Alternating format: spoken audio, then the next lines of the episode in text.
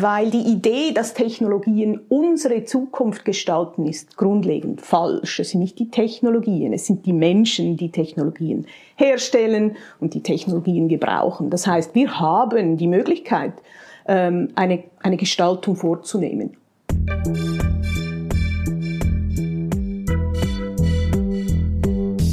Willkommen bei Studio Libero, dem Podcast des Schweizer Monats, der Autorenzeitschrift für Politik, Wirtschaft und Kultur. Miriam Dunn-Cavalty ist stellvertretende Leiterin des Center for Security Studies der ETH Zürich. Sie spricht zu einem Thema der Februarausgabe des Schweizer Monats, der Kryptographie. Dann Cavalti erklärt, dass Technologien grundsätzlich ambivalent sind. Erst in der Anwendung zeigt sich, ob etwas gut oder böse ist. Trotzdem ist sie eine klare Befürworterin von Privatsphäre im Internet. Moderiert wird das Gespräch von Yannick Belser, Redakteur des Schweizer Monats. Die Produktion dieses Podcasts wurde unterstützt von PMG Investment Solutions und Reichmut Co. Privatbankiers. Doch jetzt direkt ins Gespräch. Miriam Dankavelti, welches ist das Smartphone-Kommunikationsmittel Ihres Vertrauens? Also ich habe ein iPhone, mhm. aber so wirklich Vertrauen tue ich keinem Kommunikationsmittel. Ich glaube, ich kenne die Risiken in etwa. Da muss man ein bisschen Risikomanagement betreiben. Welche App verwenden Sie? Ähm, ja, diverse. Die kritischsten sind sicher die Online-Banking-Apps, mhm. so die, wo man persönliche Daten mhm. austauscht mhm. und so weiter. Und wenn Sie sich jetzt zum Kaffee vereinbaren, wo machen Sie das am ehesten? Das mache ich eigentlich über iMessage meistens. Mhm. Sind die Nachrichten da verschlüsselt? Ähm, ja, ja. Auch bei WhatsApp weiß man ja end-zu-end -end, äh, verschlüsselt. Äh, es gibt einem eine gewisse Sicherheit, aber nicht eine vollständige. Diese Sicherheit, die ist ja eigentlich jetzt mal kurz betrachtet, ist das eine sehr positive Sache. Da ist man geschützt vor äußerer Sicht der eigenen Nachrichten. Jetzt, Sie haben in der Februarausgabe des Schweizer Monats einen Artikel geschrieben und darin schreiben Sie unter anderem, dass scheinbar gute Technologien negative oder zumindest sehr ambivalente Wirkungen entfalten können. Was heißt das denn in Bezug dieser Verschlüsselung? Also das heißt eigentlich, dass Technologien gemacht werden für einen bestimmten Zweck. Also die Macher der Technologie haben einen bestimmten Zweck im Hinterkopf aber ob diese Technologien dann nur für diesen Zweck verwendet werden, kann man nicht wissen, kann man auch nicht ausschließen. Also das heißt, dass Technologien immer in der Anwendung eigentlich das Gute oder das Böse entwickeln wohingegen dann auch diese Sichtweise, das Gute oder das Böse, sehr auf den Standpunkt drauf ankommt. Mhm. Bei der Verschlüsselung, was wären da jetzt Beispiele für das Gute und das Böse? Also was man halt jetzt weiß, oder, dass Verbrecher natürlich die Verschlüsselung brauchen, zum einen, um selber verschlüsselt kommunizieren zu können, damit eben Nachrichtendienste oder auch polizeiliche Behörden ihnen nicht einfach auf die Schliche kommen können. Das ist das eine, also die können die Technologie genauso benutzen. Oder das zweite, was jetzt sehr viel äh, Presse auch bekommen hat, ist die Ransomware, also diese Verschlüsselungssoftware, die eigentlich diese Technologie verwendet, damit Anwender nicht mehr auf ihre Daten zugreifen können und dann bezahlen müssen. Hm. Jetzt in Anbetracht dieser Problematik haben wir in den vergangenen paar Jahren haben wir von Sicherheitsbehörden zunehmend die Bestrebungen gesehen, dass man eine umfassende Regulierung dieser Kryptographie erreichen kann. Kann denn so etwas überhaupt gelingen? Ist das möglich? Es ist eine sehr, sehr alte Geschichte. Das gibt, also diese Überlegungen gibt es, seit es die Kryptologie gibt. Äh, und immer wieder haben vor allem dann ja zivile Kräfte sehr stark dagegen äh, gehalten. Es ist ein vielschichtiges Thema. Äh, es geht unter anderem um Exportkontrolle, das geht teilweise, also dass man bestimmte Technologien nicht exportieren darf. Aber die Idee, dass äh, staatliche Organisationen so einen Hauptschlüssel haben könnten, ist äh, in meiner äh, Sichtweise sehr äh, ja, schlecht, weil sie, wir können nicht garantieren, dass dann diese Hintertüren sozusagen dann wirklich sicher sind. Also entweder können wir nicht vertrauen, dass diese staatlichen Institutionen das Richtige damit machen, aber es könnte auch sein, dass dann eben wieder kriminelle Kräfte diese mhm. Schlüssel auch kriegen. Und äh, Kryptologie muss in dem Sinne sicher sein. Sobald sie unsicher äh, programmiert ist, gemacht ist, ist sie eben unsicher. Da können wir nicht mehr vertrauen. ist denn diese sichere Kryptologie nicht eine Gefahr? Ist das nicht gefährlich, wenn Terroristen das verwenden können? Also da haben wir jetzt eben genau dieses Problem, dass man es auf, äh, eigentlich abwägen muss. Wie viel Gefahr akzeptieren wir als Gesellschaft? Wie viel Sicherheit wollen wir? Für mich ist das eine, eine demokratische Aufgabe, die Gesellschaften diskutieren müssen, wie das eben auch gemacht wird. Und bisher hat man es immer geschafft, dass man gesagt hat, nein, der Staat sollte hier nicht mehr ähm, ja, Zugriff haben, als er es äh, bereits hat. Also ist das in diesem Sinne eine Zeitgeistfrage, die dann auch wieder in eine andere Richtung pendeln kann? ja, kann man so sagen, weil gerade im, im Cybersicherheitsdiskurs sieht man, dass Vorfälle einen sehr starken Eingriff eigentlich dann, dann sind, ein, ein starker Eingriff sind, in wie man eben gerade diese Spannungsverhältnisse diskutiert.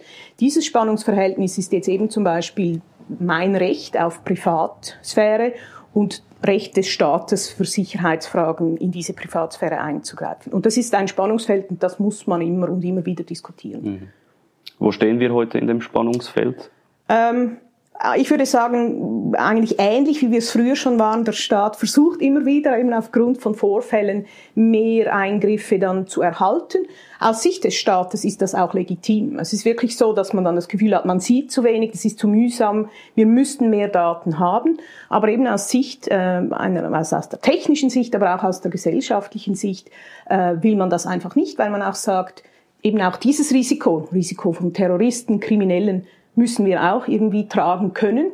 Und deswegen möchte ich jetzt mein Recht auf Privatsphäre zum Beispiel oder Verschlüsselung höher gewichten mhm. als dieses Risiko.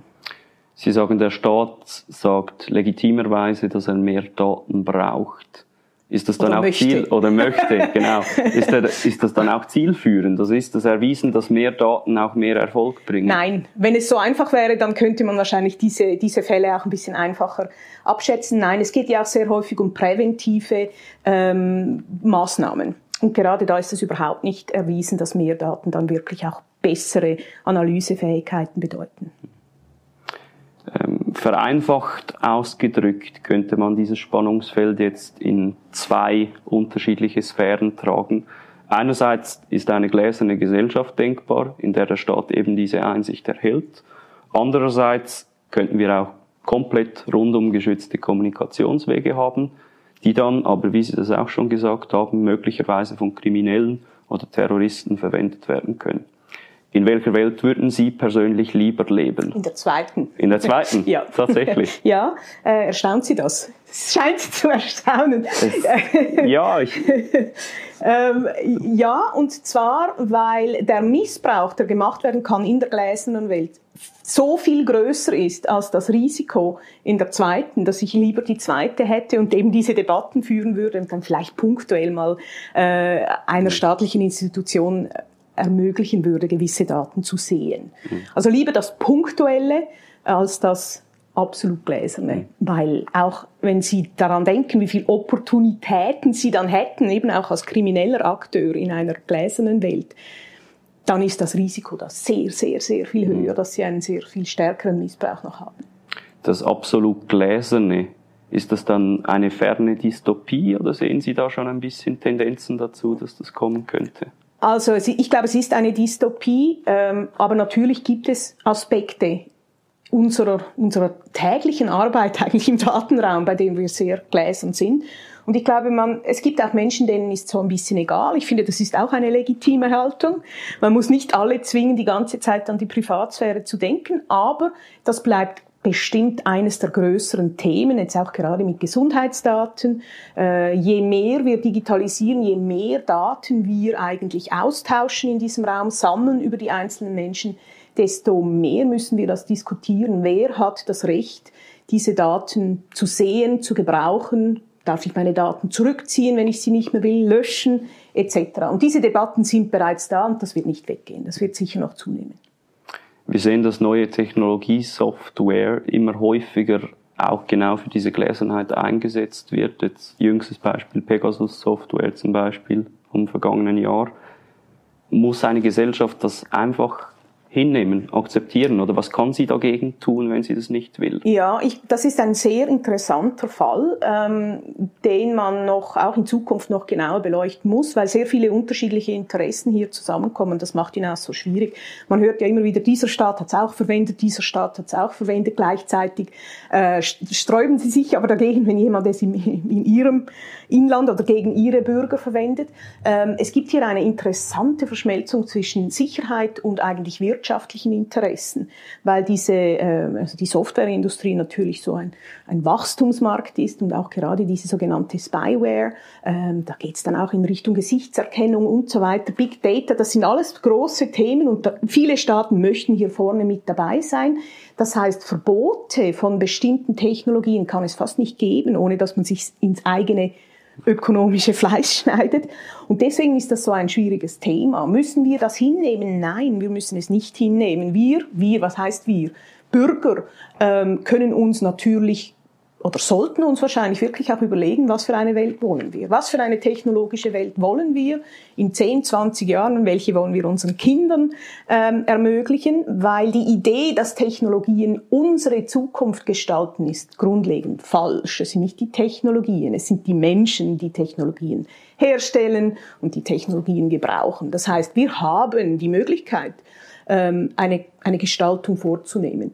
Ich glaube, wir nehmen es zu wenig wahr diese, hm. also wir machen zu wenig, weil wir so ein bisschen, man ist so äh, ein bisschen wie erschreckt, oder? Es, es geht ja alles so schnell. Aber das ist etwas, was ich mir wünsche. Also, dass der Mensch, die Gesellschaft diese Themen aktiver gestaltet mhm. in die Zukunft hinein.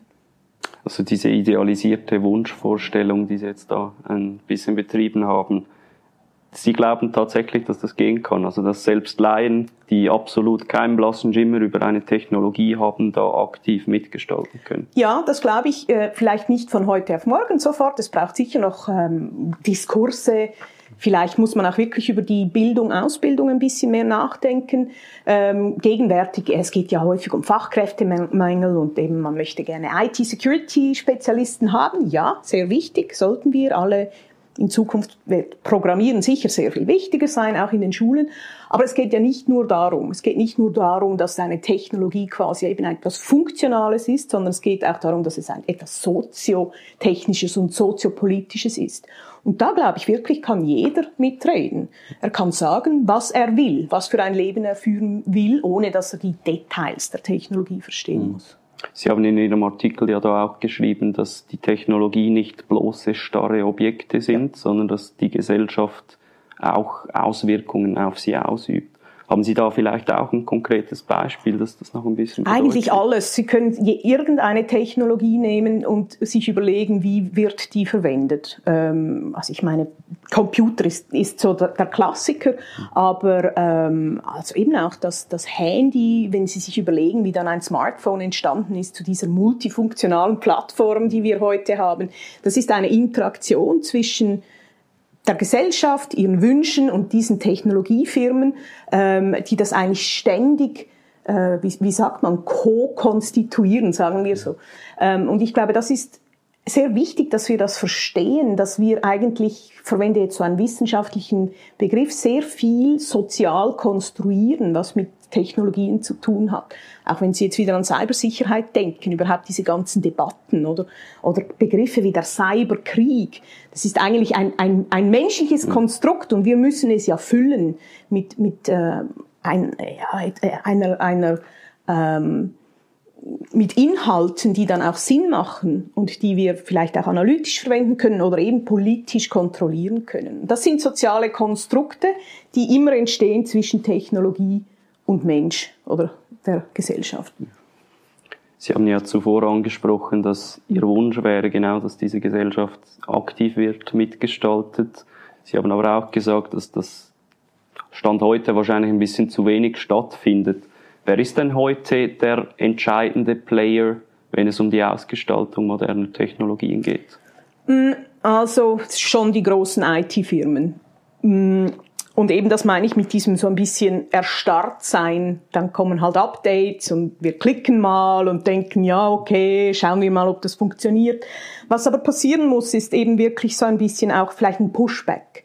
Also, dass man eben auch mal sagt, das passt mir nicht und dann gibt's ja genügend Benutzer, die sagen können, nein, das will ich jetzt nicht so nutzen. Man sieht das auch bei den sozialen Medien auch immer wieder, oder sagen wir jetzt mal Facebook oder andere, die dann plötzlich oder dann entweder stürzt der Kurs ab und so weiter. Das ist eigentlich diese Art von Dynamik. Wir können sagen, nein, ich will nicht. Ich will das nicht. Ich benutze es nicht mehr. Mhm. Oder man kann versuchen, es anders zu nutzen. Auch das passiert. Ähm, ich glaube, das Problem ist, dass es nicht unbedingt steuerbar ist. Ich kann nicht, ich als Einzelperson kann nicht sagen, ich möchte das. Und diese Wahl habe ich dann, aber das könnte in Zukunft sehr viel mehr eine Rolle spielen. Auch gerade wenn eine jüngere Generation eben auch diese Themen so ein bisschen näher zu sich heranholt, äh, dann werden dann die Firmen auch natürlich stärker reagieren auf die Wünsche äh, ihrer Nutzer. Welche Rolle spielt die Politik? Also ich meine, gerade bei der Überwachung zum ja. Beispiel spielt ja dieses Szenario China mit der kommunistischen Partei immer wieder eine Rolle. Die Politik spielt eine große Rolle und gerade im Cybersicherheitsbereich, äh, ich sage jetzt nochmals der Staat, das ist so ein bisschen vielleicht äh, zu vage, aber ähm, man hat am Anfang so in den 80er, 90er Jahren hat man geglaubt, der Staat hat ja mit dem Cyberspace gar nichts zu tun. Das sind quasi diese ähm, ökonomischen Kräfte und eben wir Benutzer, die das äh, eigentlich in den Händen haben. Und dann irgendwann hat sich der Staat wieder eingeschaltet. Und wir sind immer noch in dieser Phase. Und ich rede jetzt vor allem auch über die Bedrohung im Cyberspace und die Staaten, die diese ähm, diesen Raum strategisch und politisch benutzen. Da haben wir genügend Beispiele in den letzten Jahren gesehen. Das heißt, äh, die Politik spielt eine immer größere Rolle. Auch die Diplomatie, auch die Außenpolitik, ähm, im Guten und im Schlechten. Also es gibt viele Staaten, die diesen Raum nutzen wollen, eben um Leute zu überwachen oder auch wirklich strategisch-politische Aktionen zu unternehmen. Ähm, und es gibt dann aber auch Staaten, die wirklich versuchen, diesen Raum zu gestalten über Normen und so weiter. Sei es bei der UNO, sei es in anderen Institutionen, weil man denkt, dieser Raum wird in Zukunft sehr wichtig bleiben. Das heißt, wir müssen sicherstellen, dass das ein Raum bleibt, den wir zivil und relativ sicher nutzen können. Und da haben ja dann viele Staaten ein Interesse daran, äh, das sicherzustellen, dass wir einen resilienten, sicheren Raum haben. Wie sehen Sie die Rolle der Europäischen Union? Die Europäische Union hat in den letzten Jahren vor allem über den Datenschutz schon sehr viel gemacht. Äh, das ist ja eines der Themen der Cybersicherheit. Ähm, über eher diesen legalen ähm, Aspekt. Ich würde sagen, bleibt auch in Zukunft sehr wichtig. Gerade auch wieder wegen dieser Verknüpfung zwischen Sicherheit und Ökonomie. Äh, ist aber natürlich nicht der einzige Player muss, äh, müssen alles, müssen auch die Nationalstaaten in die gleiche Richtung ziehen, damit wir einen, einen guten Effekt haben am Schluss. Mein Eindruck ist, dass sich die EU ein bisschen so in eine Mittelposition zwischen China und den USA manövrieren wollte. Kann sie denn das? Einfach nur über den regulativen Weg? Oder bräuchte sie selber Tech-Entwickler, die das dann auch vorantreiben? Das ist eine große Debatte momentan, äh, eben auch gerade nationalstaatlich, diese Frage, welche Arten von äh, ja, Tech-Industrie braucht man. Ähm, in größeren Konstrukten wie jetzt in der EU könnte das gehen. Es gibt da tatsächlich Bestrebungen, das auch gemeinsam zu tun. Da ist natürlich auch die Forschung ein großes Thema. Ähm, ähm, kann man sich in eine Mittelposition manövrieren? Ja, kann man. Ich denke schon, es hat Platz, man muss sich nicht auf, auf die Seite der Großmächte schlagen. Ich glaube, die EU hat wirklich über ähm, den geografischen Raum auch in der Mitte einen relativ guten Stand. Ich glaube, das Hauptproblem ist wirklich die Vision. Was zum Beispiel China hat eine klare Vision, was im Datenraum geschehen soll, die USA auch. Das sieht man dann auch, wenn die Großmächte wirklich in diesem Bereich ähm, aneinander geraten. Da fehlt es teilweise in Europa noch. Also genau zu wissen ist wieder die Zukunft zu gestalten. Welche Zukunft wollen wir in 2040, 2050 und wie kommen wir dahin? Gibt es also diese, diese Vision, die Sie ansprechen, die chinesische und die amerikanische. Können Sie die noch kurz erläutern? Und sind das die einzigen, die es dann gibt? Also ich würde sagen, in, äh, die einzigen weltweit meinen Sie. Ja. Es sind einfach in dem Sinne wirklich eher zukunftsgerichtete Visionen. In China meinte ich jetzt eher so ein bisschen ein, ein, ein Gesamtkonzept auch von wirtschaftlicher Entwicklung, die sehr stark auch mit Daten und so weiter zu tun hat, sei es über die neue Seidenstraße oder, oder ähnliche Dinge. Und in der amerikanischen Vision ist es natürlich schon auch eine sehr stark mit Ökonomie verknüpfte ähm, Vision, die aber auch viel stärker über Demokratie dann äh, leuchtet, wenn Sie so wollen. Also eigentlich dieser freie Datenraum, dieses, äh, die, die Möglichkeit frei sich zu entfalten da drin und Meinungsfreiheit und so weiter. Und da, da gibt's ja dann auch den Clash, oder? Weil Sie in autokratischen Staaten diese Freiheit nicht zulassen können, dennoch aber eigentlich Ihre Vision auch über Daten ähm, Transfer sozusagen in die Welt hinaustragen wollen. Man könnte jetzt auch sagen, dass es äh, durch diesen Clash vielleicht auch in China dann Änderungen geben muss, weil sie können eigentlich einen Datenraum, den sie expandieren über ihr Territorium heraus, nicht mehr vollständig kontrollieren. Das halte ich für unmöglich, auch wenn sie spezifische Technologien äh, einsetzen. Aber das wird sicher politisch interessant bleiben. Also diese Fragen von, was soll dieser Raum der Gesellschaft eigentlich bringen und welche Rolle hat der Staat? In diesem Raum. Es gibt ja noch eine Vision, die eigentlich sagt, der Staat hat gar keine Rolle in diesem Raum. Das gründet ein bisschen auf die Cypherpunk-Bewegung ja. zurück. Jetzt haben wir das Web 3.0 als Stichwort, der ein bisschen aufgekommen ist. Kann so etwas funktionieren und wie würde unsere Welt aussehen, wenn es würde? Also Früher hätte ich wahrscheinlich gesagt, ja, das kann es geben. Das war eben für mich so ein bisschen diese naive, utopische Idee, dass es eben eigentlich den Staat nicht mehr braucht, äh, dass man eben vielleicht kreativen und ganz liberalen Kräften äh, ja, einfach quasi freie Hand geben soll.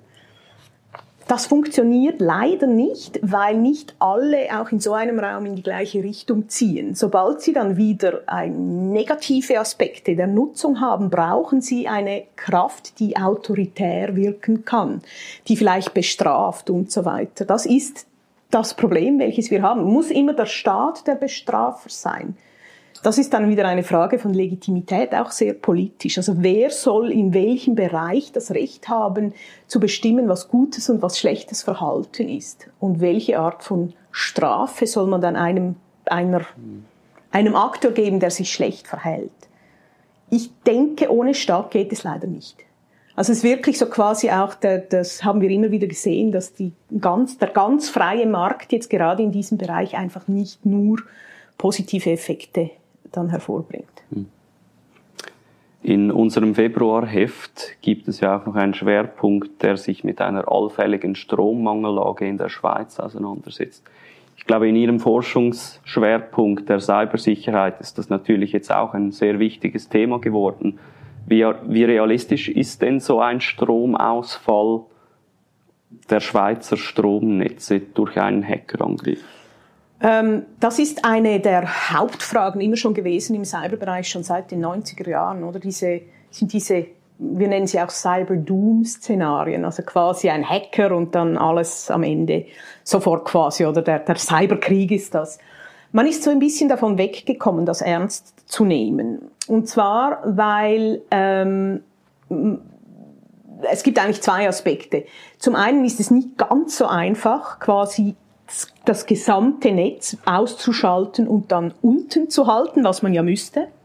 Also das, das, die, die Machbarkeit ist nicht ganz so einfach, wie man das früher gedacht hat. Und das Zweite ist, wer hätte dann schlussendlich ein Interesse daran?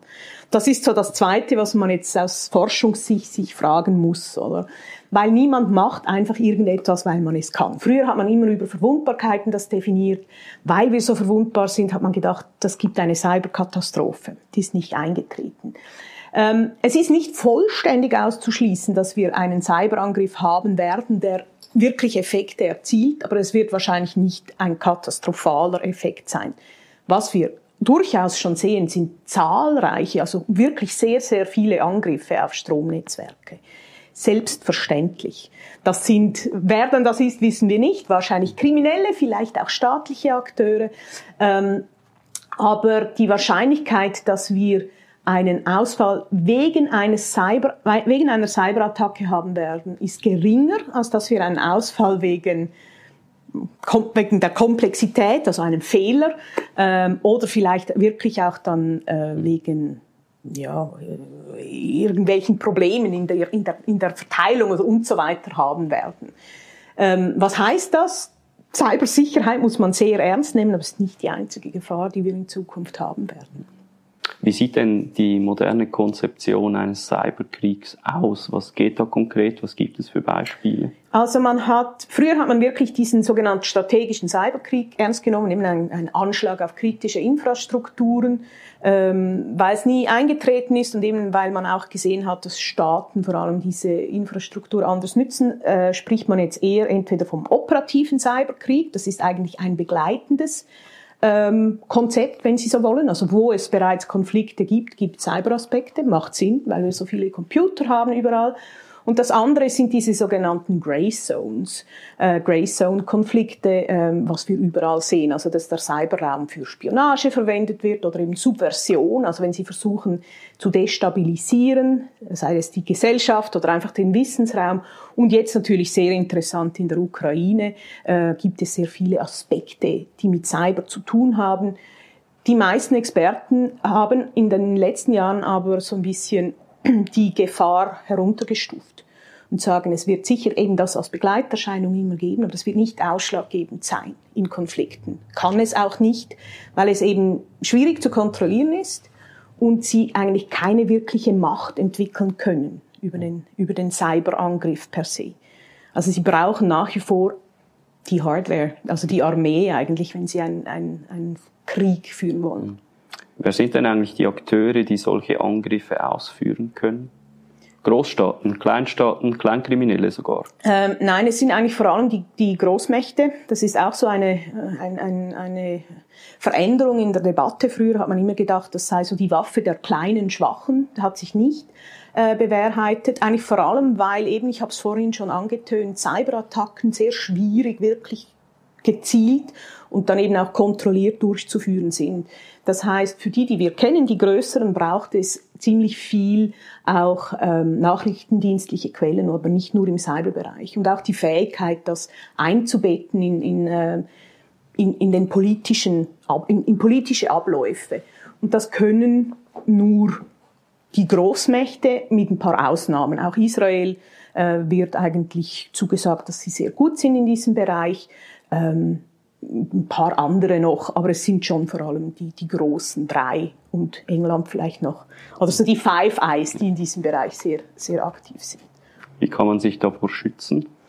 Also gegen staatliche äh, Angriffe kann man sich eigentlich nicht schützen. Also im Sinne von, äh, jetzt muss ich aufpassen, was ich sage.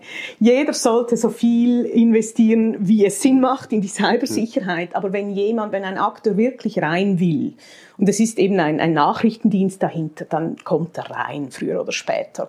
Man weiß von gewissen Angriffen, dass sie dann halt Wochen, vielleicht sogar über Monate versucht haben reinzukommen. Ich habe sogar schon von Jahren gehört, ähm, aber eben, wenn's, wenn's, wenn's dann, wenn sie wollen, dann kommen sie rein. Im Gegensatz zu Kriminellen müssen Staaten eigentlich nicht so auf den Kosten-Nutzen schauen. Also schon auch, aber bei Kriminellen ist es natürlich sehr viel wichtiger, dass sie mit relativ kleinen Kosten große äh, Gelder abzügeln können. Deswegen ist eben auch die Ransomware jetzt momentan so beliebt. Da brauchen Sie nicht viel, da müssen Sie äh, nur irgendwie einen haben, der klickt und dann können Sie dann vielleicht schon äh, einkassieren. Mhm. Wie sehen jetzt da die Schutzmechanismen in der Schweiz aus, also auf Unternehmens- und Staatsebene? Ja, also man wird immer wieder gefragt im Vergleich, oder wie steht die Schweiz da? Das ist sehr schwierig zu sagen ähm, im Vergleich. Ich würde sagen, wir sind nicht besser und nicht schlechter als die, die anderen um uns herum. Äh, man möchte immer hören, dass man das alles so wahnsinnig gut macht, aber das ist halt ein, so ein bisschen geschuldet der ganzen globalen Infrastruktur, die einfach voller Verwundbarkeiten ist und voller Löcher. Und nochmals, es gibt, ähm, man kann sehr viel Geld ausgeben für Cybersicherheit. Das machen zum Beispiel unsere Banken, auch hier in Zürich. Dann ist man ziemlich gut geschützt. Das macht aber nicht bei allen Sinn. Also wenn man sich jetzt äh, als Unternehmen muss man sich immer fragen, wie sieht das in meiner Risikoanalyse aus? Wie viel soll ich ausgeben hier? Ähm, welche anderen Risiken habe ich? Und ähm, also es wird ganz bestimmt noch viele Vorfälle in der Zukunft geben. Äh, und zwar bei allen, also beim Staat, bei den Unternehmen und so weiter. Was auch noch wichtig ist, möchte ich noch sagen, ist dann das, was nachher passiert. Sehr viele Cyberkrisen entstehen eigentlich erst dadurch, dass die Betroffenen das schlecht handhaben. Und dann geht es dann sehr schnell auch ins Kommunikative. Also eigentlich die Krisenkommunikation, ähm, die Aufräumarbeiten und so weiter, das wird dann häufig vergessen. Also man denkt häufig nur an, die, an die Abwehr, aber eigentlich müsste man sich auch darauf vorbereiten, was ist, wenn ich gehackt werde, wie gehe ich damit um, wie gehe ich, wie rede ich mit den Leuten und so weiter. Und welche konkreten Schritte könnte man dann ergreifen, dass man sicherer ist? Das ist einfach finanzielle Frage. Teilweise ist es schon auch eine finanzielle Frage. Gerade kleinere, mittlere Unternehmen haben ein Problem damit, die guten Leute zu finden. Es gibt wirklich zu wenige. Die sind dann zu teuer auch. Ähm, deswegen wird das häufig outgesourced.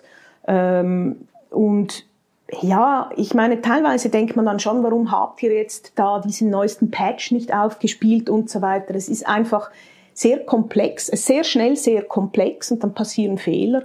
Und dann ähm, eben, deswegen sage ich, man könnte immer noch mal noch eine Million ausgeben, aber ähm, das nützt dann wirklich nicht unbedingt diese Million mehr. Also ich finde, man sollte bis zu diesem, sollte, man sollte bis zu diesem bestmöglichen Schutz kommen. Und je nachdem, wie wichtig die Daten sind, die man hat, muss man da vielleicht dann auch noch äh, Leute einstellen, dieses, die Pen-Testing machen, die schauen, komme ich rein und so weiter. Und sonst ist es so ein bisschen ein Learning by doing, das ist es immer schon gewesen. Und wenn jemand gehackt wird, dann nehmen sie es dann ernst. Und dann geht die Sicherheit nach oben. Dann ist es aber vielleicht schon zu spät. Ja, aber eben ich würde sagen, man muss wahrscheinlich auch in Zukunft so ein bisschen wegkommen davon zu denken, ja, das ist eine Katastrophe, wenn man gehackt wird. Das ist schon nicht gut. Aber wenn Sie sich überlegen, dass man es nicht vollständig verhindern kann, weil wir einfach diese hundertprozentige Sicherheit nicht haben, muss man eben ähm, vielleicht das so ein bisschen auch, ja, fast ein bisschen mit Zen äh, hinnehmen und eben denken, ja, was ist jetzt, wenn ich gehackt werde? Was mache ich? Äh, wie mache ich es besser das letzte, äh, das nächste Mal? Miriam Dankavelti, besten Dank für das tolle Gespräch. Danke. Das war Studio Libero, ein Podcast des Schweizer Monats. Weitere Informationen finden Sie unter www.schweizermonat.ch.